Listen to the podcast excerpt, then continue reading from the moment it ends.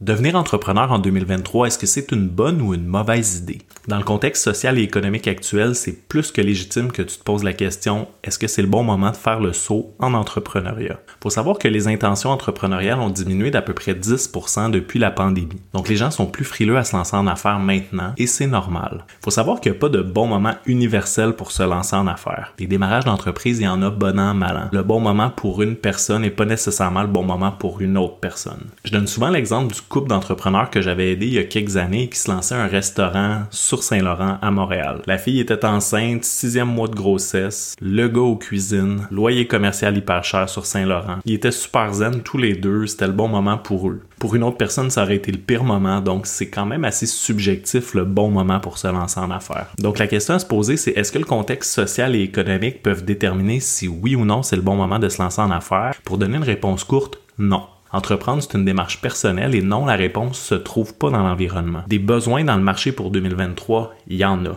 Et le fait de se lancer en affaires, ça présente une foule d'opportunités à saisir. Par exemple, le seul fait de vendre ta main-d'œuvre comme travailleur autonome versus comme employé, mais ça présente une opportunité d'affaires hyper intéressante en contexte de pénurie de main-d'œuvre parce que tu vas pouvoir vendre ton travail plus cher. Mais ensuite, c'est une question très personnelle de tolérance au risque. De façon générale, les périodes de crise comme celle qu'on traverse en ce moment sont propices à l'entrepreneuriat parce que les périodes de grands changements, ça profite surtout aux nouveaux modèles d'affaires, donc aux nouvelles entreprises. Plus un environnement est stable, plus ça va profiter aux entreprises existantes qui ont été capables de mettre en place un système, de l'optimiser. Plus l'environnement est tumultueux, plus ça génère des nouveaux modèles d'affaires, plus ça génère des opportunités à aller chercher. Donc si tu te poses la question à savoir si le contexte actuel est un mauvais timing pour entreprendre, la réponse c'est non. Au contraire. En ce moment, le contexte de pénurie de main-d'œuvre, d'inflation, de hausse des taux d'intérêt, rupture de la chaîne d'approvisionnement mondiale, tout ça, ça vient changer les règles du jeu dans des industries qui étaient déjà bien établi. Et ça, ça donne de l'espace pour des nouvelles entreprises. Même si les PME et les grandes entreprises qui sont déjà en place peuvent s'adapter au contexte, il n'y a pas de meilleure adaptation au marché qu'une nouvelle entreprise. On peut comparer ça à du sur-mesure versus du prêt-à-porter. Quand on a une morphologie physique relativement standard, le prêt-à-porter, ça peut faire le travail. Quand on est hors norme comme un joueur de football, le sur-mesure, c'est souvent un meilleur choix. Quand le marché vit des grands bouleversements comme en ce moment, ben, il y a des changements dans ces normes-là auxquelles les entreprises sont adaptées depuis un bon moment. Le fait de créer une nouvelle entreprise, c'est comme tailler un habit sur-mesure à un joueur de football, ce qui est pas mal plus adapté. Plus il y a de changements dans un environnement, plus il y a d'incertitudes, plus il y a de risques. Par contre, en entrepreneuriat, démarrage d'entreprise, le risque est à peu près toujours le même parce qu'on n'a pas testé le marché. Donc, lancer un nouveau projet dans un marché qui se transforme ou lancer un projet dans un marché qui est stable depuis des années, le risque est le même parce qu'on n'a aucune idée si notre offre va trouver preneur. La grande différence, c'est que ça peut être plus facile de se tailler un avantage concurrentiel dans un marché en évolution. Donc, est-ce que c'est le bon moment pour se lancer en affaires? Plus que jamais. Est-ce que c'est un niveau de risque que toi, tu es prêt à prendre en ce moment? Ça, c'est une réponse très personnelle. Pour en apprendre plus sur l'entrepreneuriat, abonne-toi à Monsieur Entrepreneuriat.